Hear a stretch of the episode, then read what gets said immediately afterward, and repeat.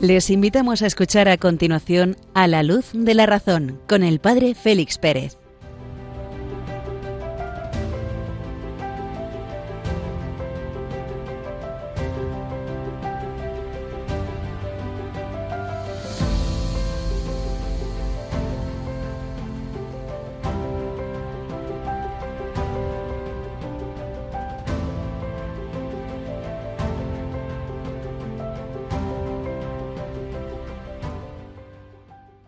Buenas noches, queridos amigos de Radio María.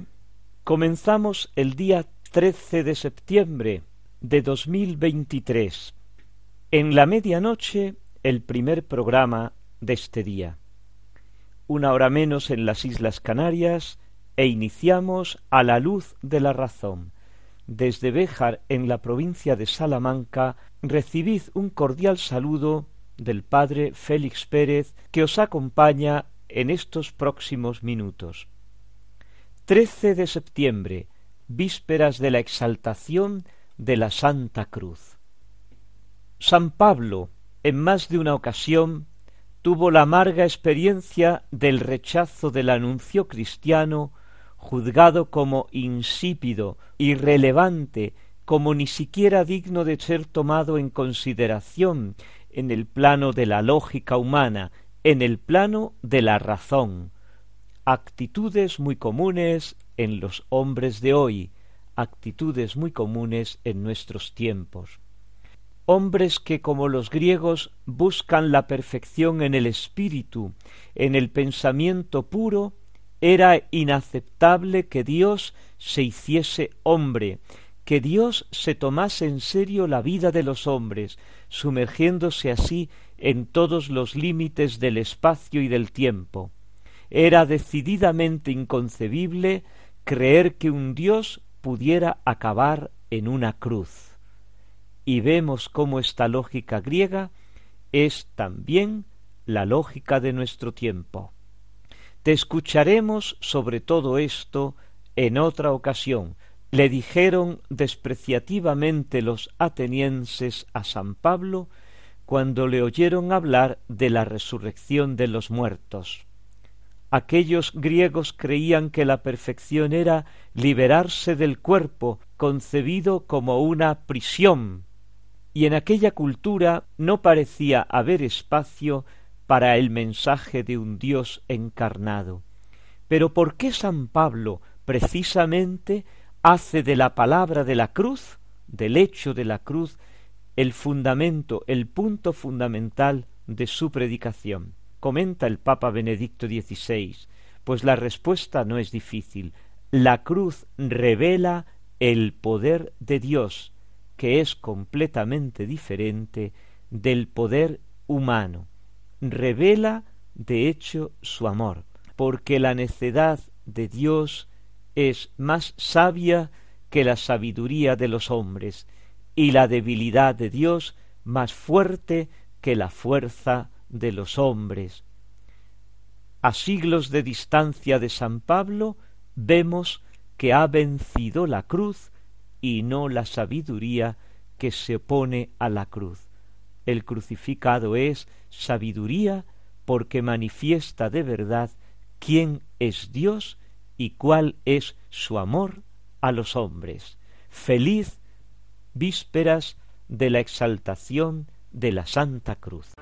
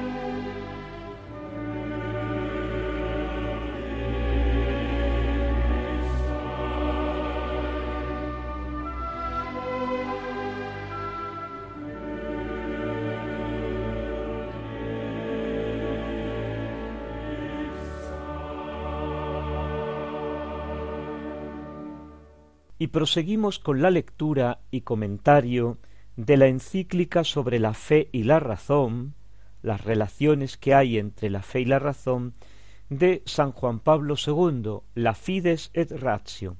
Nos deteníamos en el capítulo cuarto, en aquellas etapas más significativas en el encuentro entre la fe y la razón, en el número treinta y siete, donde el Papa se refiere al acercamiento de los cristianos a la filosofía, esos primeros encuentros entre la fe y la razón, y aquella actitud de cautela que suscitó la noxis, ese movimiento de tipo superior, esotérico, reservado a unos pocos perfectos, que evidentemente contrastaba con la catolicidad de la Iglesia, que la Iglesia es para todos, no sólo para unos pocos perfectos iniciados, y la publicidad de la revelación, la revelación cristiana que termina con la muerte del último apóstol, está destinada a todos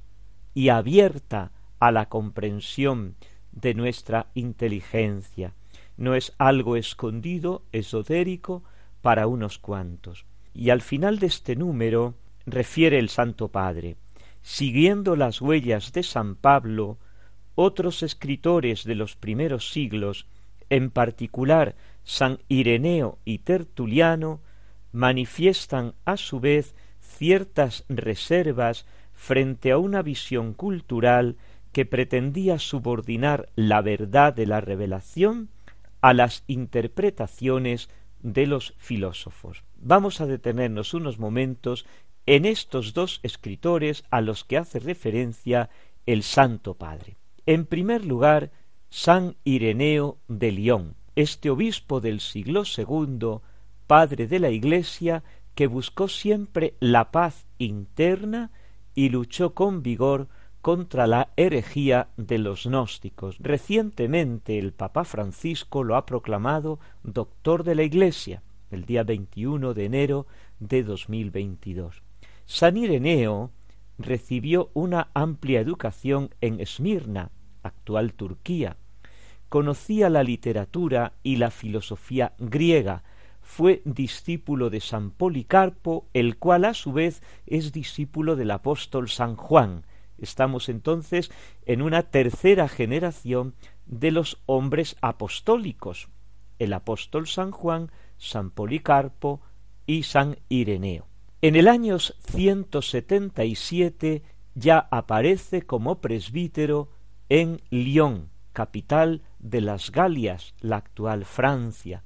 Lyon en aquel tiempo era la ciudad romana más importante de las Galias, puesto que los comerciantes orientales transportaban sus mercancías por el Mediterráneo y empleaban el río Ródano como acceso fluvial hasta Lyon y de aquí a toda esa región de Europa. Era un nudo comercial para toda Europa y sirvió para expandir el cristianismo.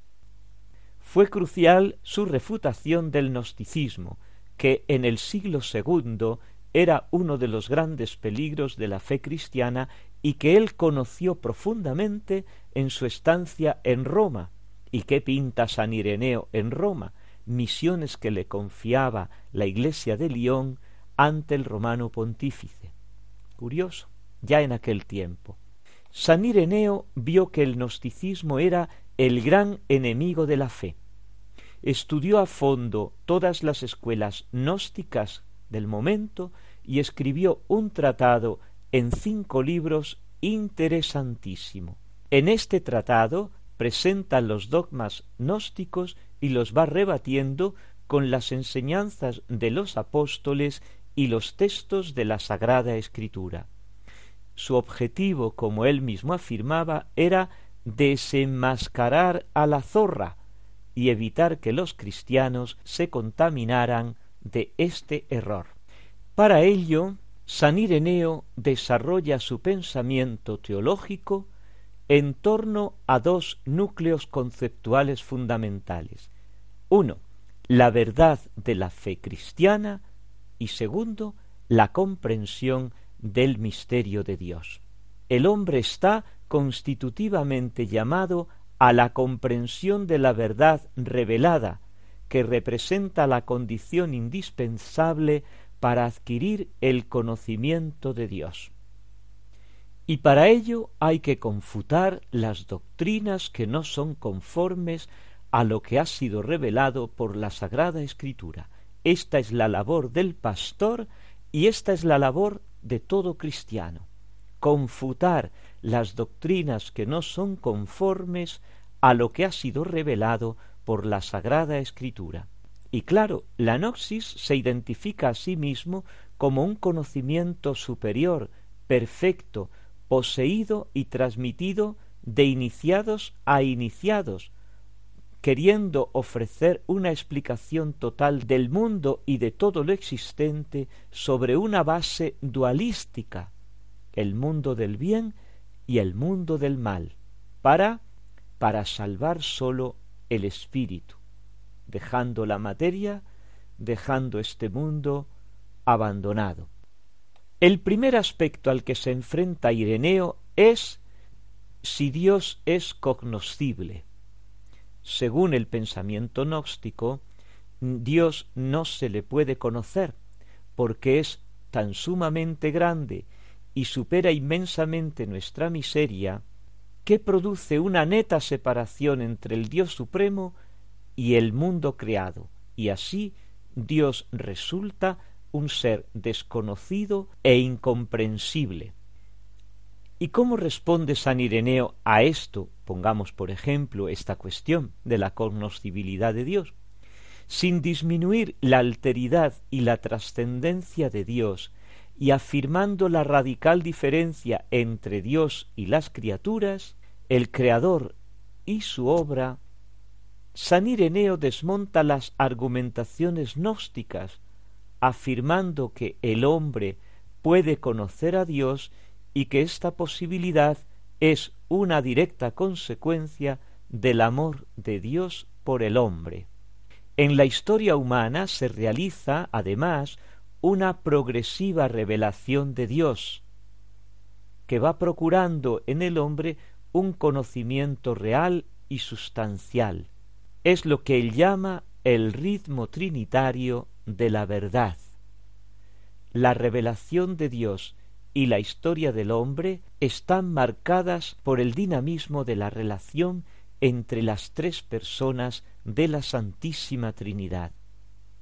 La revelación, el conocimiento de Dios, eso que para los gnósticos es algo superior y cerrado para unos cuantos, es concebido por Ireneo como un itinerario formativo en el amor de Dios, itinerario que conocemos a través del Verbo, que es la revelación del Padre, que se ha hecho hombre, que ha tomado carne humana.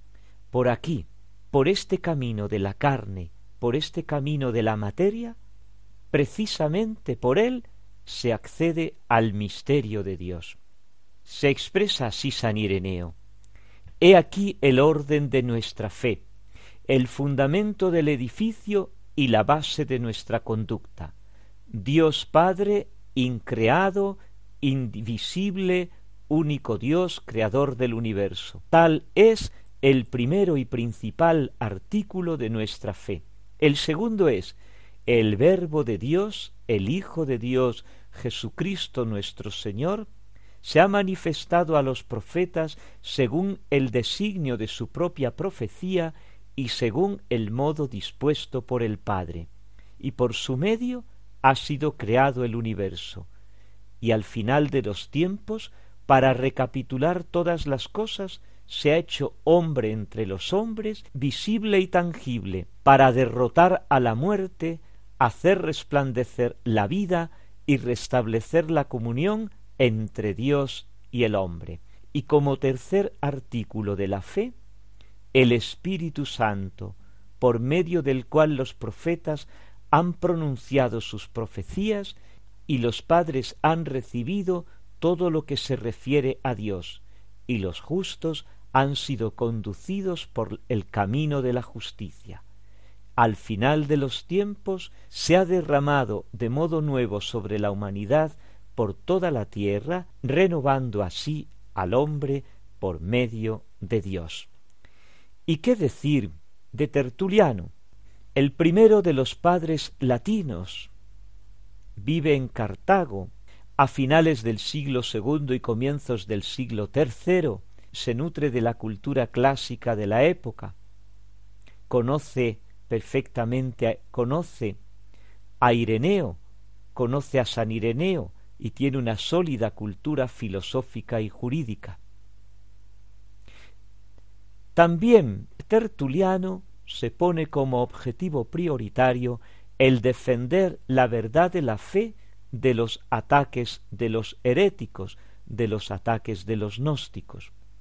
Hay en él una actitud de rechazo de la cultura pagana, movido por una recíproca incomprensión. El caso de Tertuliano es particularmente significativo.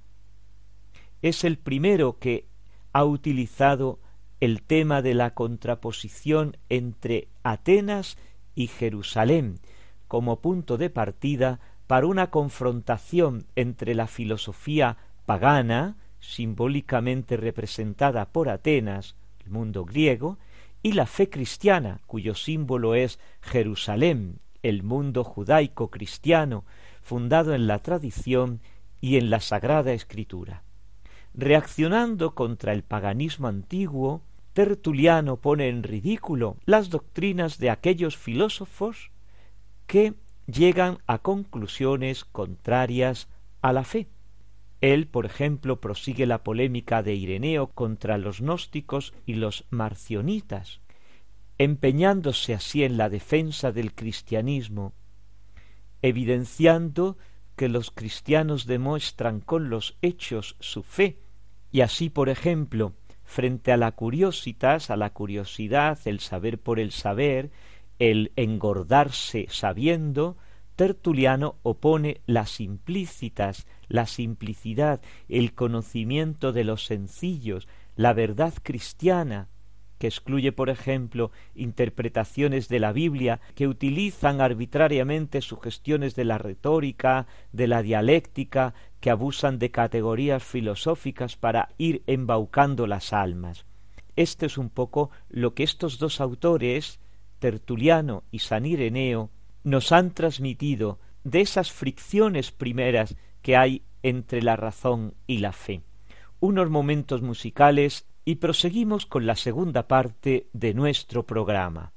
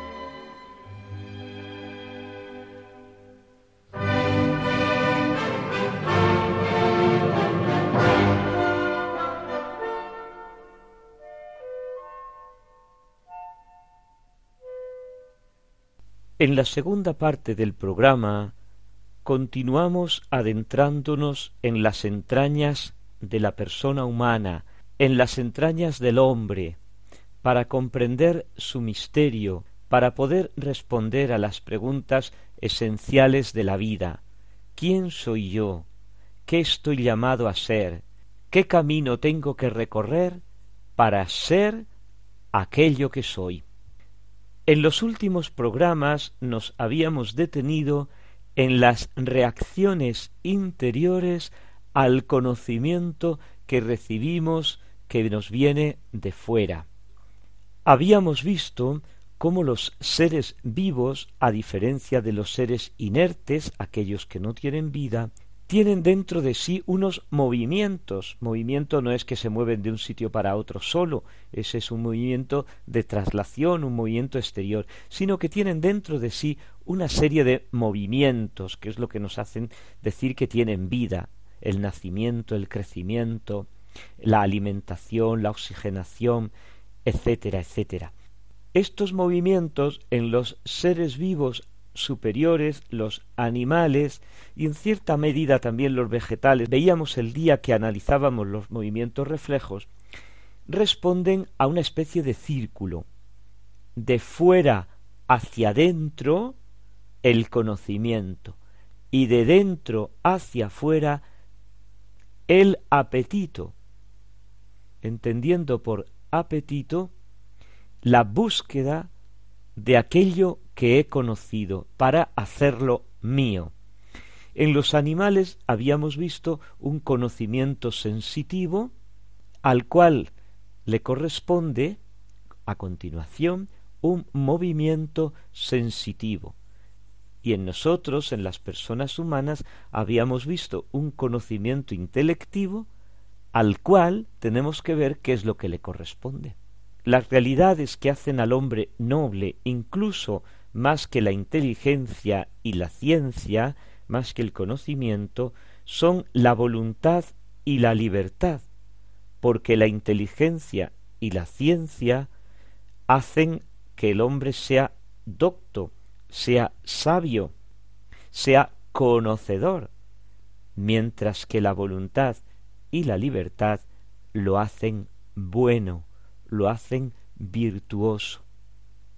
De todas maneras, para realizarse a sí mismo, el hombre tiene necesidad tanto de la inteligencia como de la voluntad, de la inteligencia para conocer y de la voluntad para obrar. Pero ¿qué es la voluntad? ¿Cuáles son las prerrogativas que tiene la voluntad? Podemos preguntarnos así como a modo de introducción a este nuevo mundo que se nos abre en nuestro interior. Hemos visto que en el hombre hay como dos tipos de apetitos, el apetito sensitivo y el apetito racional. Con el primero tendemos hacia bienes particulares, el apetito sensitivo. Yo tiendo, igual que el animal, a comer esto, que me hace bien. Y como pues, un filete de ternera, o como una ensalada de verduras, o un plato de macarrones. Y el animal, pues se come un trozo de queso, el ratón, y un ratón, el gato.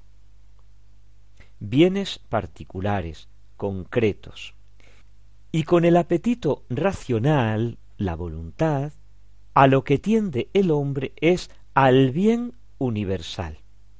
La voluntad es precisamente el apetito del bien universal.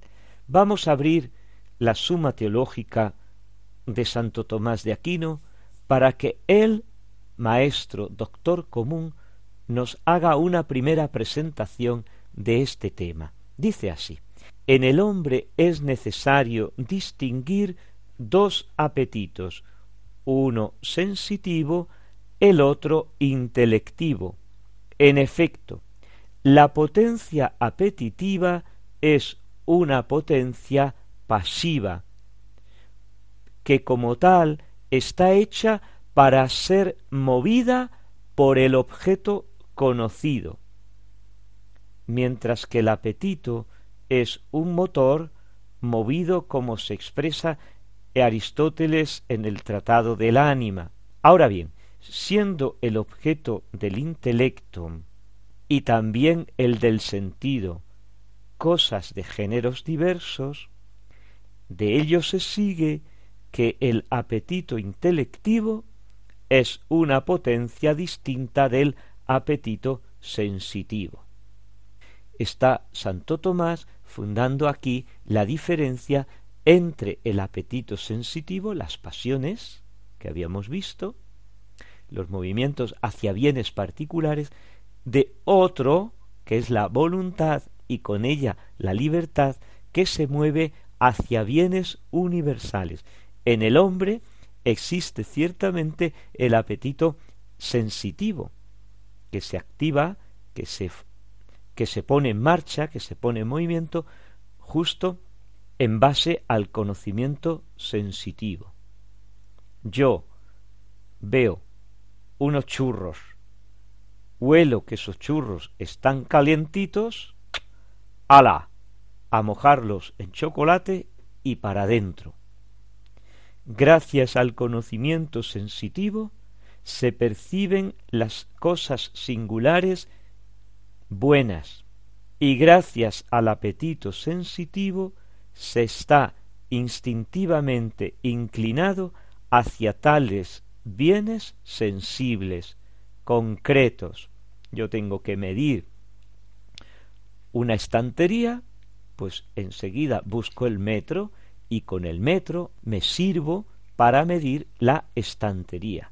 El metro es para mí en este momento el bien concreto particular que me hace medir, que me sirve para medir una estantería, para ver si me cabe en un hueco.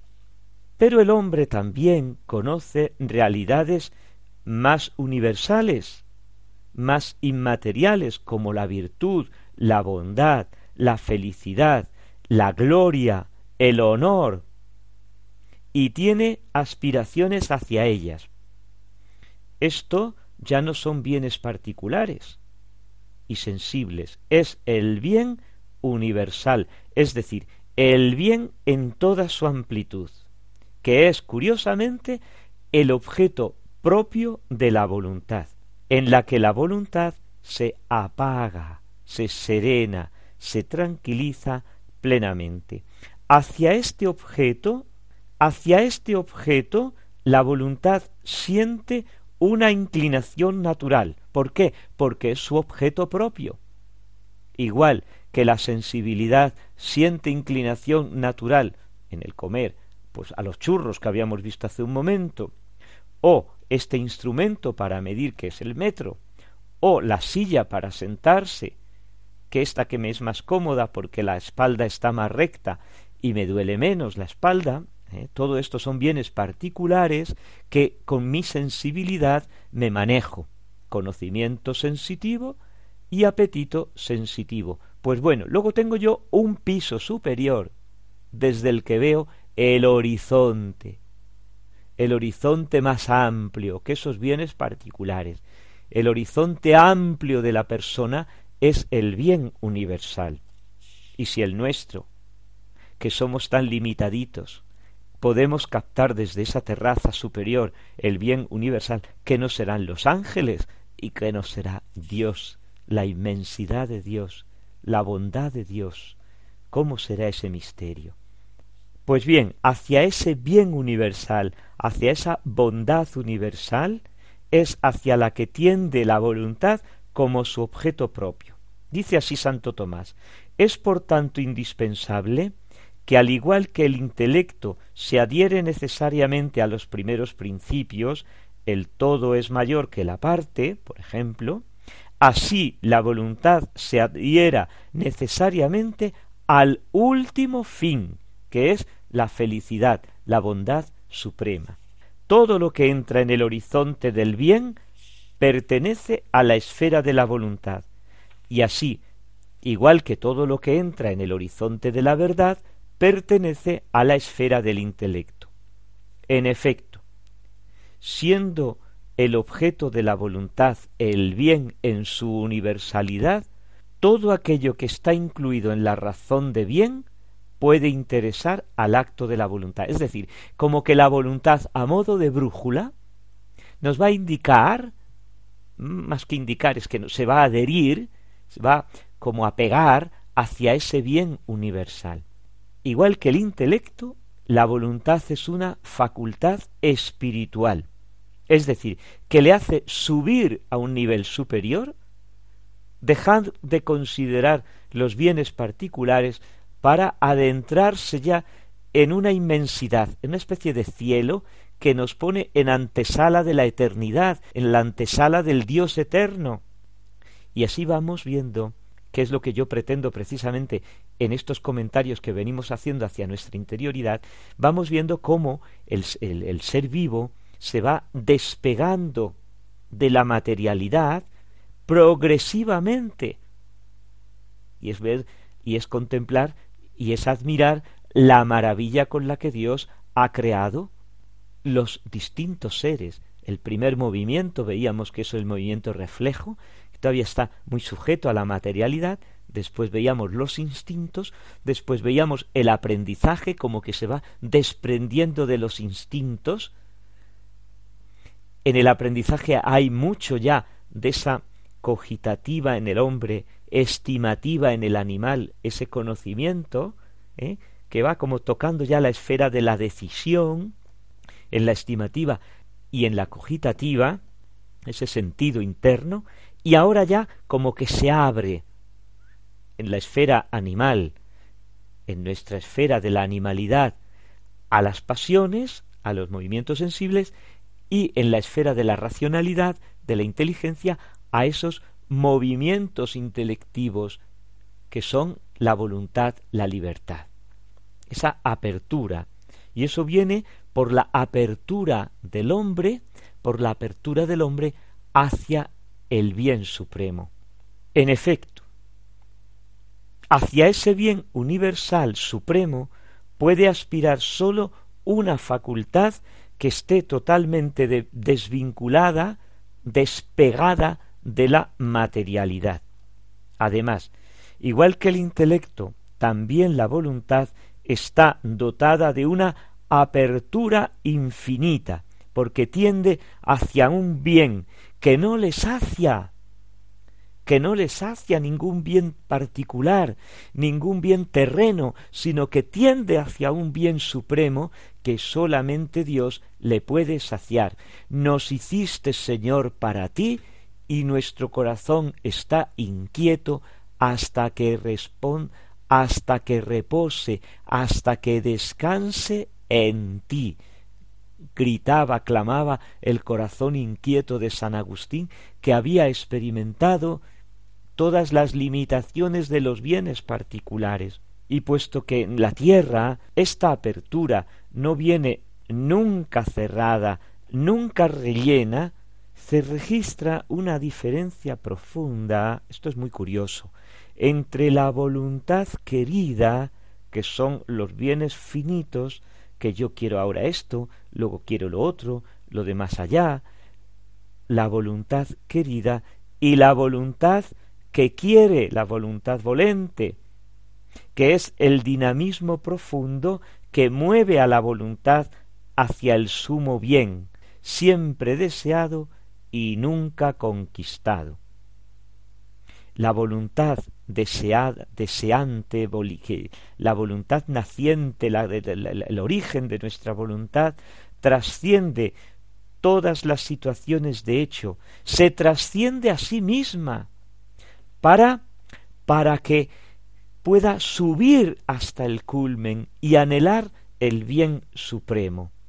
Y dentro de la voluntad y conectada con la inteligencia como una especie de esqueleto, como una especie de espina dorsal, como los espinazos de, los animales o como las, las espinas de las o como la espina dorsal de las sardinas, por ejemplo, aparece la libertad, que une misteriosamente la inteligencia y la voluntad.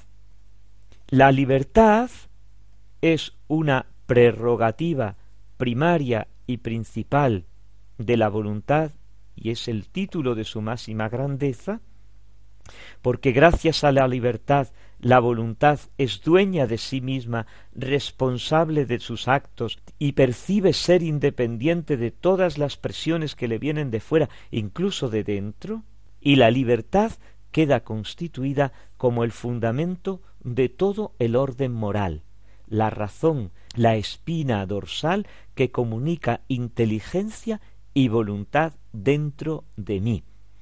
Este es el panorama que vamos a ir describiendo, que vamos a ir viendo en estos próximos programas. ¿Cómo es la voluntad? ¿Existe realmente algo dentro de mí que sea voluntad, que sea libertad? ¿Qué características tiene? ¿A qué mecanismos responde? ¿Hacia qué bienes se dirige? Estas preguntas iremos respondiendo en los próximos programas. Hoy hemos hecho sencillamente una sucinta presentación. Unos momentos musicales para agradecer, como decimos siempre, al Señor la maravilla con la que nos ha creado. La maravilla que es el hombre, Señor Dios nuestro. Qué admirable es tu nombre en toda la tierra. Hiciste al hombre un poco inferior a los ángeles.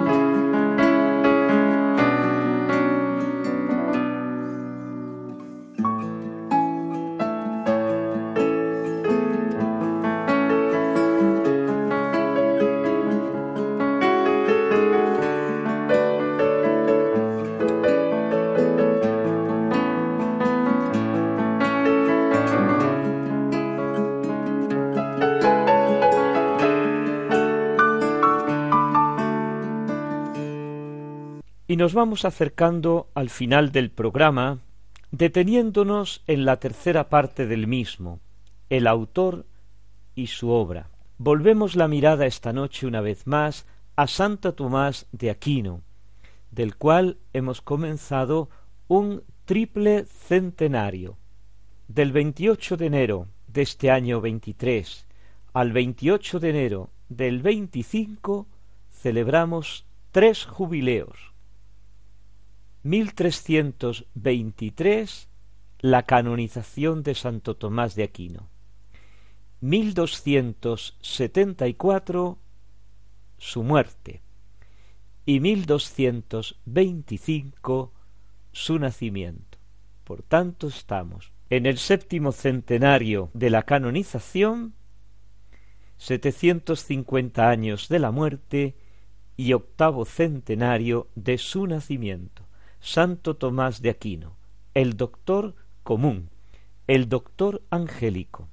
Ya hemos tratado en dos programas precedentes algunos aspectos de su obra y de su vida. Vamos a retomarlo.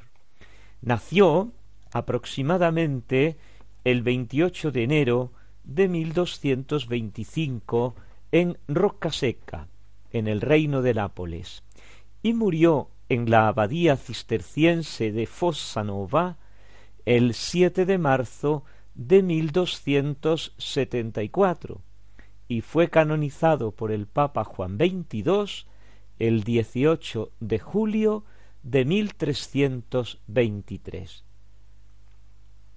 Por tanto, este año 2023 marca el 700 aniversario de su canonización el 2024 el 750 aniversario de la muerte y el 2025 el octavo centenario de su nacimiento.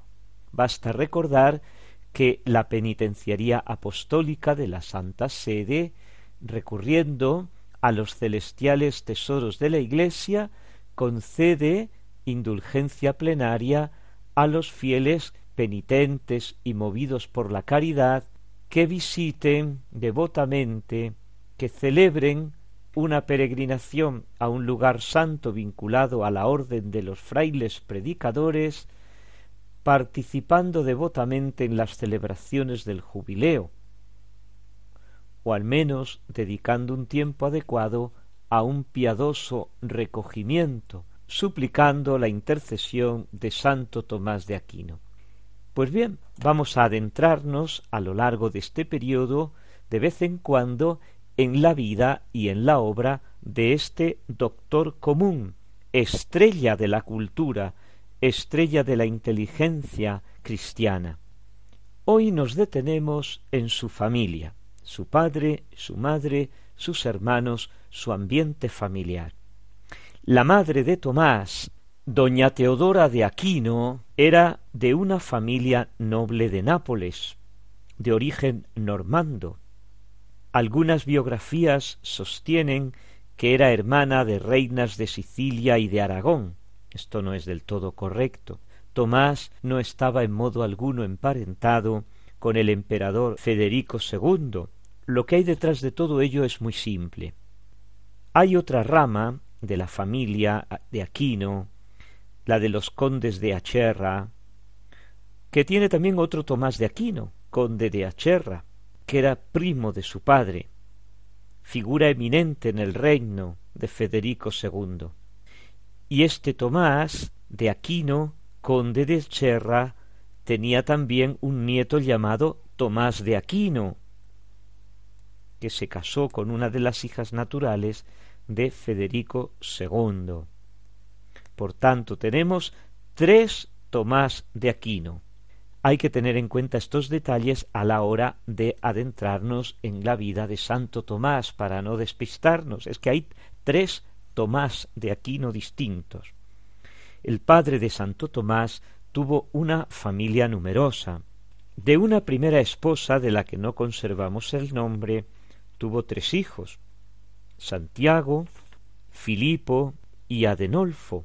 Son por tanto medio hermanos de Santo Tomás.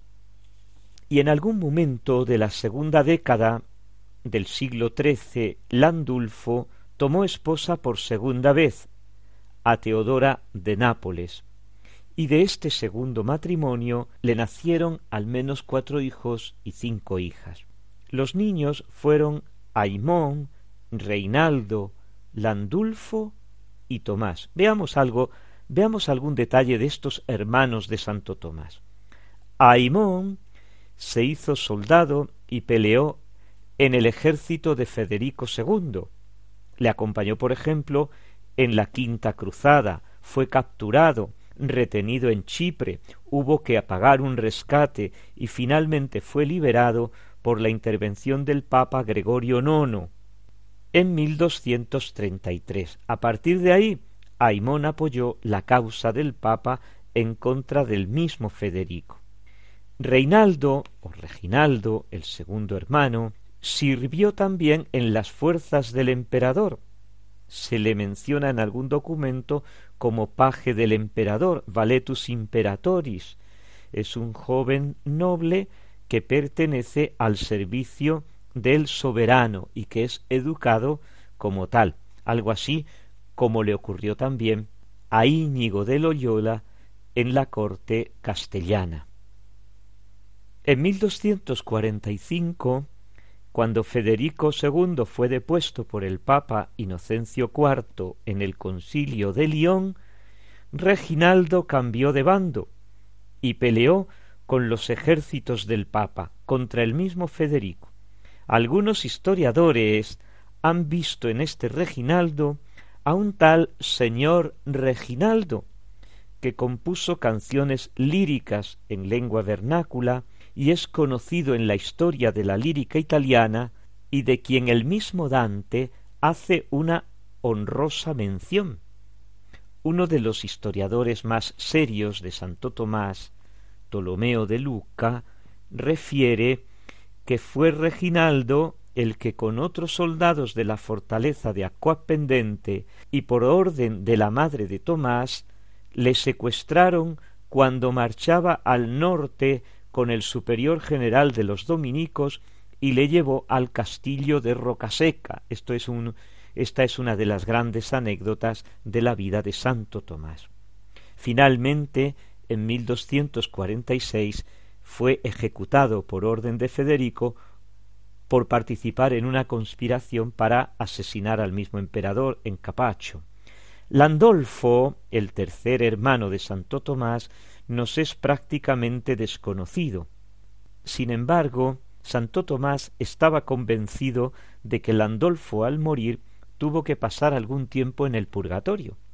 La situación política de la época de Santo Tomás, y que le afectó de modo tan directo por el papel que desempeñó en ella su familia, es una de las más confusas de la historia de la Iglesia.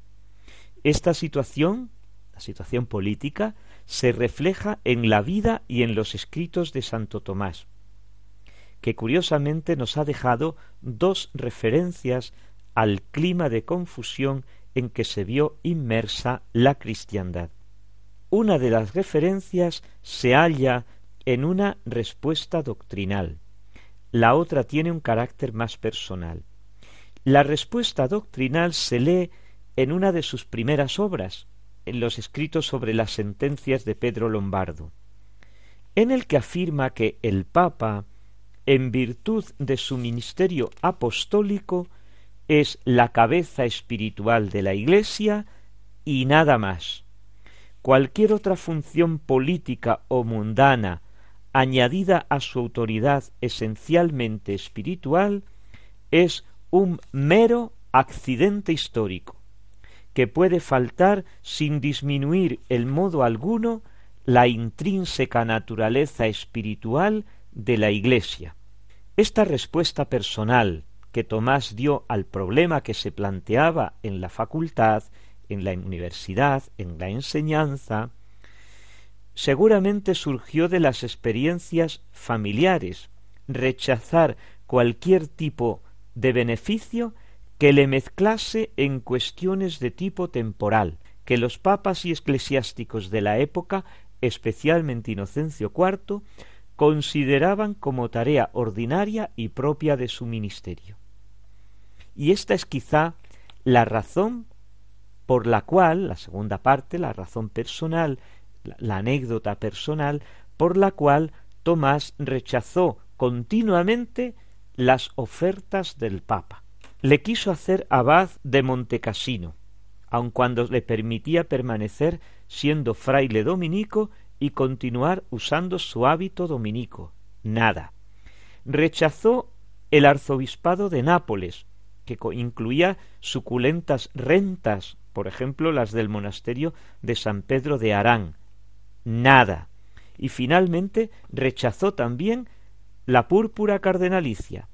Quiso permanecer siempre fraile dominico y sólo fraile dominico. Junto a estos tres hermanos, Santo Tomás tiene cinco hermanas. Marota, que llegó a ser monja benedictina y fue confirmada como abadesa de Santa María de Capua, María, la segunda hermana, que se casó con Guillermo de San Severino, una de cuyas hijas, Catalina, tomó parte activa en el proceso de canonización de Santo Tomás, de su tío, y probablemente fue por medio de ella que su gran biógrafo Guillermo de Tocco llegó a tener conocimiento de muchas anécdotas de la familia. Teodora, la tercera hermana, se casó con el conde Rogelio de San Severino, y también uno de sus hijos, otro Tomás de Aquino, tuvo parte preponderante en el proceso de canonización. Hay una cuarta hermana, curioso, cuyo nombre ignoramos, a quien un rayo mató en roca seca cuando apenas tenía unos meses. Y hemos de añadir posiblemente también a Delasia, esposa de, Rogelio del Áquila, conde de Fondi. Todos los biógrafos parecen coincidir en que Tomás es el hijo más joven del segundo matrimonio y por tanto, según las costumbres de la época, destinado a ser consagrado en la Iglesia. La mayor parte de las anécdotas sobre su temprana infancia, narradas por los biógrafos, son simples y ordinarias anécdotas de familia que nos retrotraen a un ambiente de familia sana. Por ejemplo, una de las historias relatadas por los biógrafos cuenta cómo un día que llevaron a los baños de Nápoles, a los baños públicos de Nápoles, Tomás tomó un trozo de pergamino abandonado en el suelo y se lo llevó a la boca. cuando su criada trató de quitárselo, el niño comenzó a llorar y la criada pues le permitió quedárselo otra vez y el niño se tranquilizó. Su madre consiguió volver a quitarle el fragmento de pergamino. No se llevan las cosas a la boca, nos han dicho siempre a los niños pequeños. Y el niño comenzó a llorar otra vez. Y la madre toma el pergamino, lo abre y en él estaba escrito Ave María. Este incidente es de sumo interés para sus biógrafos, que sacan buen provecho de las implicaciones proféticas de, del pergamino. Pero quizá más interesante y de mayor relieve sea otra anécdota.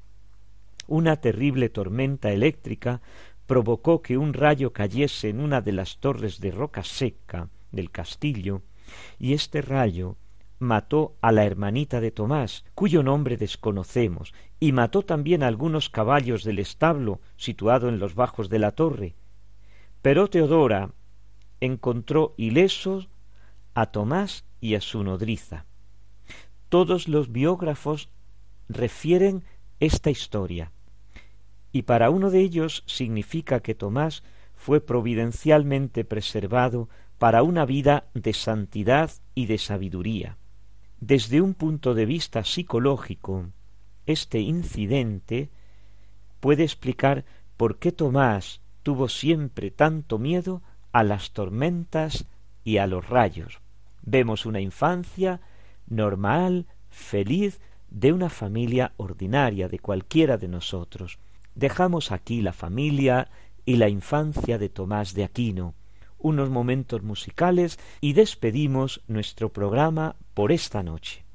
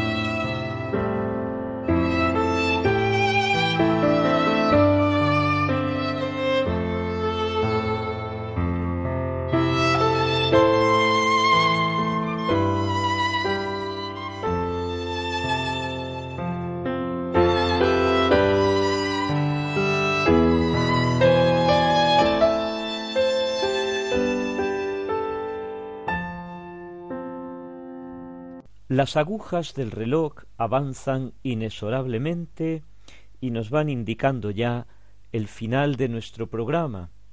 Cerca de la una de la madrugada, medianoche en las Islas Canarias, hemos de despedir el programa, no sin antes agradecer la atención y ya sabéis, podemos continuar nuestro diálogo por medio de los canales habituales del programa la dirección de correo electrónico a la luz de la razón arroba Radio María ES o bien la dirección postal de la emisora Radio María programa a la luz de la razón Paseo de Lanceros 2 28024 Madrid. Ahí podéis dejar vuestros comentarios, sugerencias, para poder continuar este diálogo que iniciamos en la medianoche. Nada más. Dios os bendiga. Muy buenas noches. Ave María Purísima.